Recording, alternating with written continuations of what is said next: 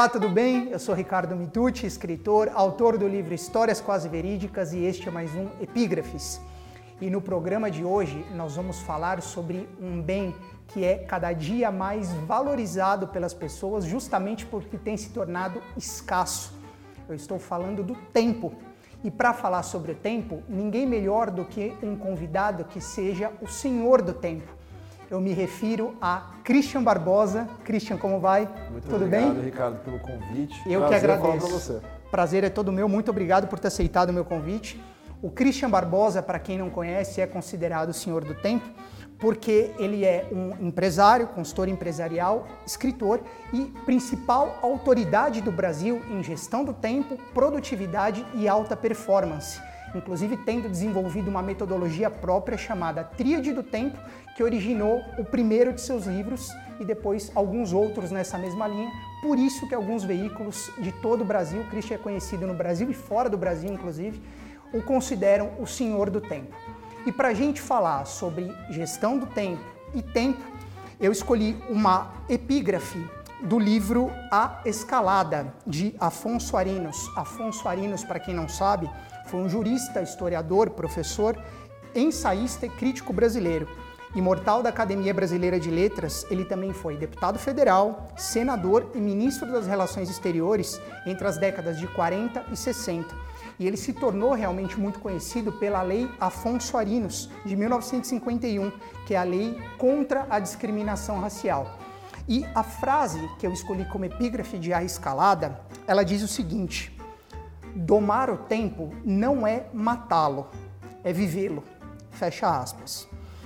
Rapidamente, uma contextualização: A Escalada é um livro de memórias que retrata a trajetória política e na Academia Brasileira de Letras de Afonso Arinos, especialmente na primeira metade dos anos 60, quando ele é, dedica um pouco mais de atenção àquele período conturbado da história do Brasil, que pega a renúncia de Jânio Quadros, o governo João Goulart e um pouquinho é, é, já próximo do golpe militar de 64. Então é um livro de memórias, mas é, nesse livro ele fala sobre essa questão do tempo nessa frase: domar o tempo não é matá-lo, é vivê-lo. E aí eu abro com o Senhor do Tempo fazendo a pergunta que é a seguinte, Christian: é possível domar o tempo? É possível domar o tempo se a gente entender que a gente, é, todo mundo tem a mesma quantidade e o problema não está na quantidade em si. Muitas pessoas falam assim, eu queria ter 30 horas, eu queria ter um dia de 48 horas para dar conta disso. Então o que você tem que aprender é o seguinte, as 24 horas muitas vezes estão sendo mal usadas. Então não falta tempo, está faltando é bom uso desse tempo. Então a gente literalmente a gente não pode expandir o tempo, a gente tem que domar o nosso tempo.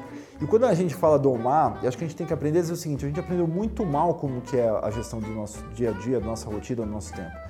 As pessoas não aprenderam isso na escola, não aprenderam isso quando criança. Então elas, elas criam um padrão de comportamento, elas criam certos é, modelos de trabalho, certas crenças pessoais que vão refletir no seu dia a dia de trabalho, que acabam roubando esse tempo. E aí é quando as pessoas acabam matando o tempo em si e, obviamente, é, falando assim, pô, eu não estou vivendo, eu estou sobrevivendo. E tem muita coisa hoje que é um problema. É, o maior problema que eu vejo hoje, se a gente for falar sobre tempo, é a velocidade da informação. Não sei se você percebeu isso, Ricardo, mas só uma, uma questão até literária. É, quando você começa a estudar a questão do tempo, a problemática da falta de tempo, no ser produtivo, de alta performance, você vê que as pessoas falavam sobre tempo já é milenário esse problema. Sim. Os faraós falavam sobre o tempo, que era o maior, realmente, o, o, o maior problema que eles podiam ter dentro da sua gestão. É, se você pegar, por exemplo, na história, vários momentos da história se falou sobre tempo. Você pegar, por exemplo, os gregos falavam muito do, do uso do tempo. Na época dos senhores feudais, é, se falava muito sobre o tempo. O rei Henrique VIII, se não me engano, aquele rei mulherengo, ele falava que ele precisava ter mais tempo para se dedicar às suas mulheres. Santo Agostinho escreveu sobre Sim. falta de tempo. Sim. Então, assim, a falta de tempo, ela sempre aconteceu na humanidade, mas acho que ela nunca teve tão perceptível pelas pessoas como ela está hoje. Uhum. Porque hoje não é que o tempo acelerou. Muita gente fala assim, ah, na tempo de Santo Agostinho, Henrique VIII, você no, o tempo passava devagar. Não, o tempo está exatamente como está hoje. Fisicamente, a rotação da Terra mudou pouquíssimos segundos, nem segundos, dando segundos que é imperceptível para as pessoas.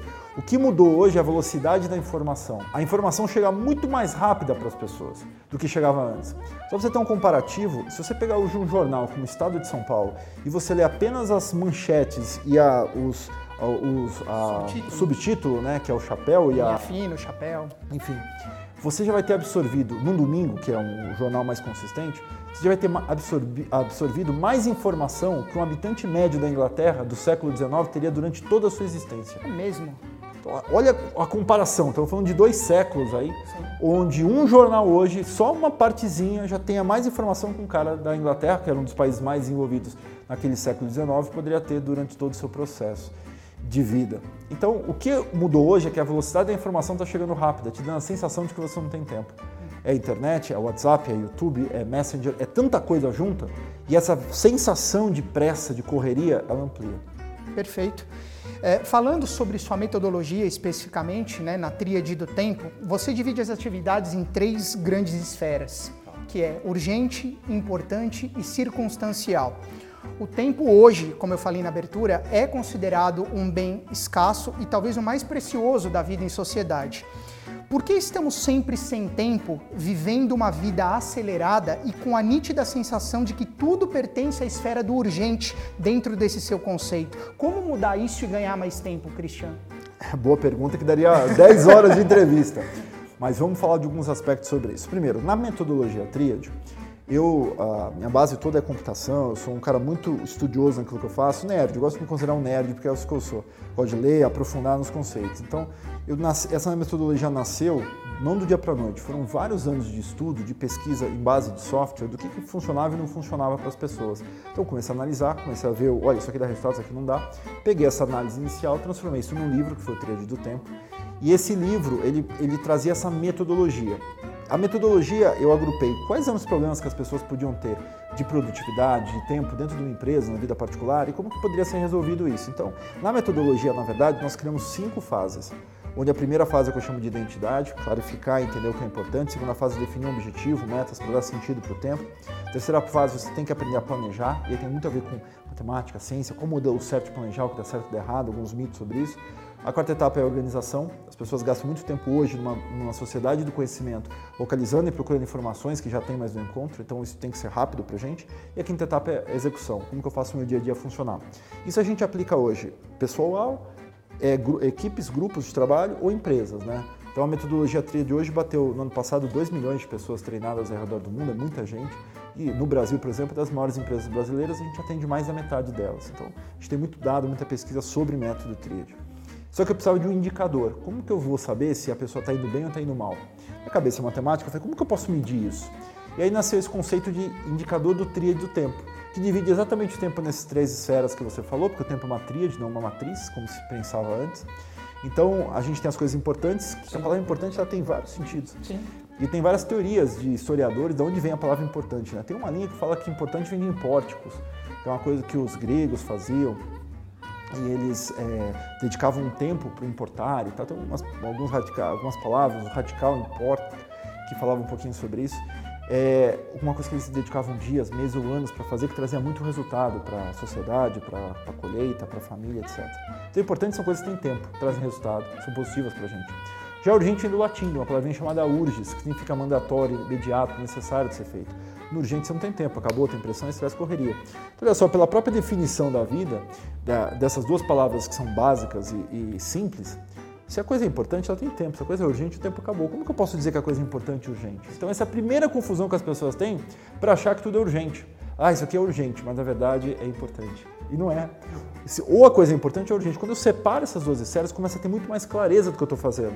Se eu estou indo na velocidade do importante, que eu estou andando, caminhando na direção do que eu quero, se eu estou na correria, no estresse, na obrigação do urgente.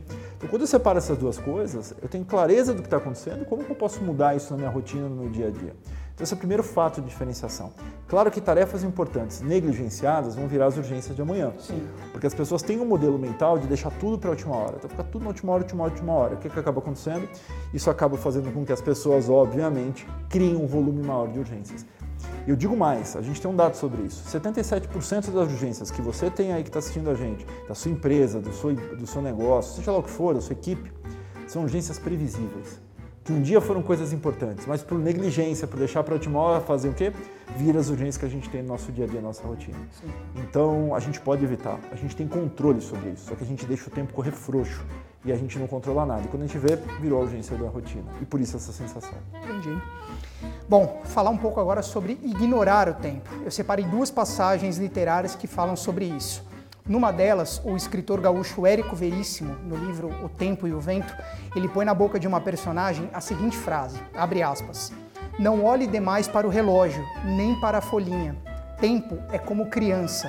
Quanto mais a gente dá atenção a ele, mais ele se mostra. Fecha aspas. O tempo na obra demorava a passar porque este ponto da narrativa acontecia durante uma guerra. Num outro livro, uma outra passagem, o escritor russo Ivan Turgenev, no livro Pais e Filhos, diz o seguinte, abre aspas, o tempo, que frequentemente voa como um pássaro, arrasta-se outras vezes que nem uma tartaruga, mas nunca parece tão agradável como quando não sabemos se ele anda rápido ou devagar. Fecha aspas. Ignorar o tempo é a melhor forma de se conviver harmoniosamente com ele, Christian? Olha, acho que essa é a entrevista mais inteligente que já fiz na minha vida, né? Porque oh, que bom. realmente Obrigado. as passagens são profundas. Um autor que eu nunca ouvi falar na minha vida e você caçou umas, umas, uh, umas epígrafes tão legais que, cara, tem tanto a ver com o tempo, né? Sim, sim. É, eu acho o seguinte, as pessoas ignoram, o, o tempo é relativo. Acho sim. que Albert Einstein falava uma coisa que é verdade. O tempo corre numa velocidade de 60 segundos por minuto, 60 minutos por hora. É, então a gente pode ter uma percepção do seguinte: algumas pessoas, quando você está fazendo algo que você gosta, algo agradável, você não vê o seu tempo passar. Sim. E para algumas pessoas, quando aquilo é chato, quando aquilo está moroso, o tempo parece que não passa. Eu dou um exemplo que é a esteira. Você quer fazer, nossa, estou sem tempo, precisa parar o tempo. Então vai para a esteira fazer exercício, fica correndo lá. Vai fazer 15 minutos de esteira. Lá o tempo para. Quando você vê, você correu 3 minutos e fala, nossa, já, já deu? Não, 3 minutos ainda, fica desesperado. Então lá o tempo para e o Einstein não saberia explicar por que, que o tempo para na esteira. Mas, piadas à parte, eu acho que se as pessoas não percebem o que é importante no seu tempo, o tempo realmente tem uma percepção de corrida, de correria. Então, quando a gente tem aquela coisa, a gente fala o seguinte: nossa, eu vou te cumprimentar. Eu sempre falo essa frase há muitos anos. Como é que está a sua vida? A pessoa responde: nossa, uma correria, estou correndo. Sempre. Sempre. É, e eu, eu, digo o contrário: todos os meus vídeos no canal do YouTube eu sempre fecho dizendo o seguinte: vamos andar, porque quem corre não aproveita. Verdade. Quem, se você está correndo demais, você está deixando de lado coisas que são importantes e que são simples. O importante às vezes é simples, já está do lado, só que as pessoas não conseguem enxergar. É a sua saúde, é a sua família, essas coisas que você já conquistou, é uma leitura, é um hobby, é um esporte. As pessoas, elas já têm às vezes isso, Sim. mas elas querem coisas que elas não têm e gastam todo o tempo para obter aquilo que elas não têm e quando vão ver não tem nenhuma das duas. Tempo e energia, né? Porque energia, consome, nessa correria consome muita energia, né? E a percepção de tempo, ela fica torta. Sim. Então quando eu chego a semana voou, e falo assim, nossa, a semana voou, nem vi a semana voar porque eu não consegui colocar coisas que são mais importantes, coisas fundamentais. Aí você vai, por exemplo, para o hotel fazenda com a sua família. E aí você fala assim, cara, olha que gostoso o tempo que a gente está aqui. E aí se você está acostumado com a correria, os primeiros dois, três dias, parece que não passa. É verdade. Você fala, nossa, primeiro dia, olha só, a gente fez tanta coisa hoje, parece que ainda tá de sol. É verdade. Porque o ritmo é diferente. Uhum. Então o tempo realmente ele é totalmente relativo. Einstein estava certo com Sim, isso. Com certeza. Nunca teve tão certo como hoje o tempo é relativo. Então a gente precisa aprender a domar o nosso tempo para que ele não se é, passe sem a gente realmente viver aquilo que é importante. Com certeza.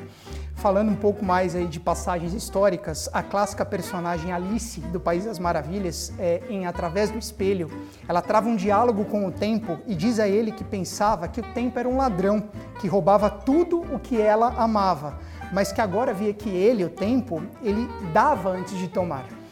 Quem são os verdadeiros ladrões do nosso tempo, tanto na vida social quanto em âmbito corporativo? Primeiro, é, acho que um maior vilão que todo mundo sente que está no mundo corporativo são as reuniões. A reunião de mais, resultado de menos, a gente faz muita pesquisa na tríade sobre isso, o desperdício é gigantesco. Você tem um livro sobre reunião? Eu tenho um livro, que eu estou em reuniões, que é um método sobre isso, e a gente calculou, dentro desses vários clientes que a gente implementou programas de reunião, quanto que é o valor do desperdício médio anual. E só para quem está ouvindo a gente parar para pensar, se uma empresa tem 100 funcionários, ela joga no lixo por ano 600 mil reais. Com reuniões completamente inúteis. 200 funcionários já bateu mais de um milhão de reais. Então, assim, é reunião de mais pouco resultado. Eu não sou contra reuniões, sou a favor da dieta delas. Claro. Olhar o que é relevante. Esse é o primeiro ponto. Segundo ponto, você tem o um e-mail hoje. O e-mail rouba tempo de todo mundo. As pessoas usam muito mal o e-mail, tem um cara chato, copia todo mundo, enfim. O e-mail é uma desgraça e a empresa precisa ter política sobre isso, a pessoa tem que ter regras sobre isso e às vezes ela, quem fica muito conectado no e-mail, mais e-mail está gerando à toa desnecessários. Então esse é um ponto. O terceiro grande ladrão é esse aqui, ó, celular. Então o celular está todo momento apitando, fazendo alguma coisa e a regra é a seguinte: o meu celular ele não me interrompe em nada. O celular ele não vibra se, se tiver um WhatsApp, ele não, se alguém me ligar ele nem toca, ele não vibra, não faz nada, porque ele vai apitar isso aqui, ó, alguém me ligou. Então tem uma, tem um, uma luzinha azul aqui que está tocando, é o máximo que ele vai me avisar. E às vezes o meu relógio, para algumas coisas, eu deixo que ele me interrompa, porque ele me interrompe mesmo, alguma coisa, uma reunião, então isso aqui. Então, entendendo esse padrão de comportamento, é, o celular não me mata. Mas se eu não tenho esse padrão de comportamento, eu gasto tempo no WhatsApp, no Messenger, qualquer ligação. Você isso refém daquilo. Te roubando aí uma, duas horas por dia. Talvez esse é o momento mais na sua hora, o seu prime hour aí, Sim. sabe? Na sua hora, é, como que a TV chama Mais aí? produtiva, horário nobre, horário né? nobre. Sim. Ela rouba o seu horário nobre, quando você tem energia, está disposto, você está lá gastando com piada, com, com WhatsApp, com besteira. Perdendo tempo. Perdendo tempo. E aí quando você está no seu horário que está cansado, que você fala, putz, eu precisava fazer um, um, um relatório, precisava escrever alguma coisa, ler um livro, você não tem tempo para isso. Então esse é outro vilão. Outro maior vilão é você mesmo. Porque como você não aprende a gerenciar seu tempo, não sabe priorizar, não tem um método de produtividade, você acaba, obviamente, fazendo o quê? Prejudicando o seu próprio processo. Você tem muita urgência, você fica ouvindo vozes aí de coisas que você tem que fazer e você não consegue fazer, você manda e-mail para você mesmo, você está é, tá sempre atrasado. Quando você vê, você fala, putz, eu não tenho vida, eu tenho um atraso é. que eu chamo de Constante. vida. Exatamente. Uhum, perfeito. É, atenção hiperfragmentada, profissional multifoco, multitask ou multitarefa são expressões que se tornaram bem comuns hoje em dia, né? numa rotina de tempo escasso, como a gente está falando, de acúmulo de atribuições e gestão de atividades simultâneas, né? concomitantes. Afinal, fazer várias coisas ao mesmo tempo é uma solução ou é um agravante, é um problema? E quais são os resultados práticos desse tipo de atitude, Christian? Essa é uma boa pergunta que tem várias respostas e tem muita gente falando muita besteira. Aliás, a internet hoje é um consumidor de tempo. Se você pegar aqui no YouTube ou na TV, mas no YouTube principalmente, você tem os influencers, influenciadores digitais que vieram do nada, do pó vieram e ao pó irão. Porque basicamente a maioria é lixo.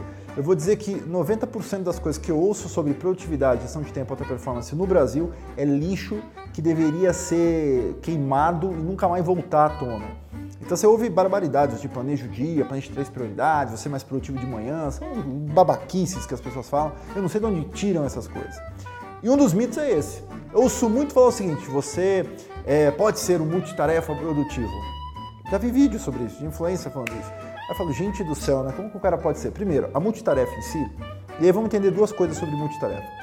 Uma coisa é você fazer muitas coisas diferentes. Eu, por exemplo, eu faço muita coisa diferente. Eu tenho, é, se a gente pegar as startups que eu tenho envolvido, ao todo são mais de 15 empresas. Então são empresas diferentes, de óleo de lavanda a robô é, de segurança nos Estados Unidos. Então assim, é um, é um nicho de atuação, muita coisa diferente. diferente.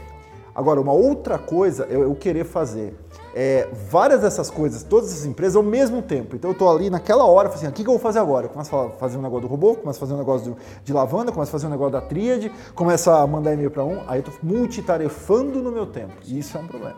Essa multitarefa no meu tempo, ela acaba roubando boa parte do meu tempo. A gente tem software que instala no micro das pessoas e a gente monitora atividades, execução, enfim. É, e a média hoje é o seguinte, se você está multitarefando, uma hora e quinze por dia você joga no ralo. Uma hora e quinze. Uma hora e quinze é a média, sabe por quê? Tem vários estudos com relação a isso, mas vamos pegar uma média de estudos, tem uns caras que falam sete minutos, outros caras que falam meia hora, enfim, vamos pegar dez minutos que seja. Eu estou fazendo uma planilha, aí vou para uma apresentação, e aí vou para o e-mail. O tempo de ir sair da minha planilha, ir para a apresentação, de eu entrar na apresentação e falar o que, que eu estou fazendo aqui, começar a ter um ritmo, vamos dizer que 10 minutos, na média de todos os estudos. Então, ou seja, esses 10 minutos que eu tenho de intervalo de uma tarefa para outra, acaba consumindo tempo. É claro que as mulheres agora vão olhar para a gente e falar assim, nossa, mas ele não sabe o que fala, eu sou mulher. Eu fico em casa, eu estou trabalhando em casa às vezes, eu estou lavando roupa, eu estou passando roupa, estou fazendo arroz e estou cuidando do meu filho.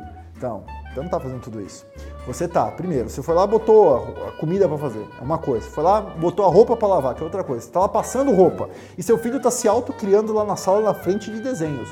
O que são quatro coisas acontecendo totalmente em paralelo, mas no mesmo tempo. Sim. Entende a diferença? Sim, claro. Agora, nós homens, a gente não consegue nem fazer isso. É. A gente é mais limitado, a gente não consegue falar e fazer às vezes xixi ao mesmo tempo. coisas ao mesmo tempo não, não dá. Por isso que existe hoje celular à prova d'água, porque se cair foi um homem que derrubou no banheiro porque foi atender na hora que estava lá. Então, não pode fazer isso. Então, não pode. Multitarefa rouba o seu tempo. Perfeito. Na opinião do senhor do tempo, para onde caminha o tempo no tempo futuro, se hoje nós já temos a sensação de que um dia de 24 horas é insuficiente?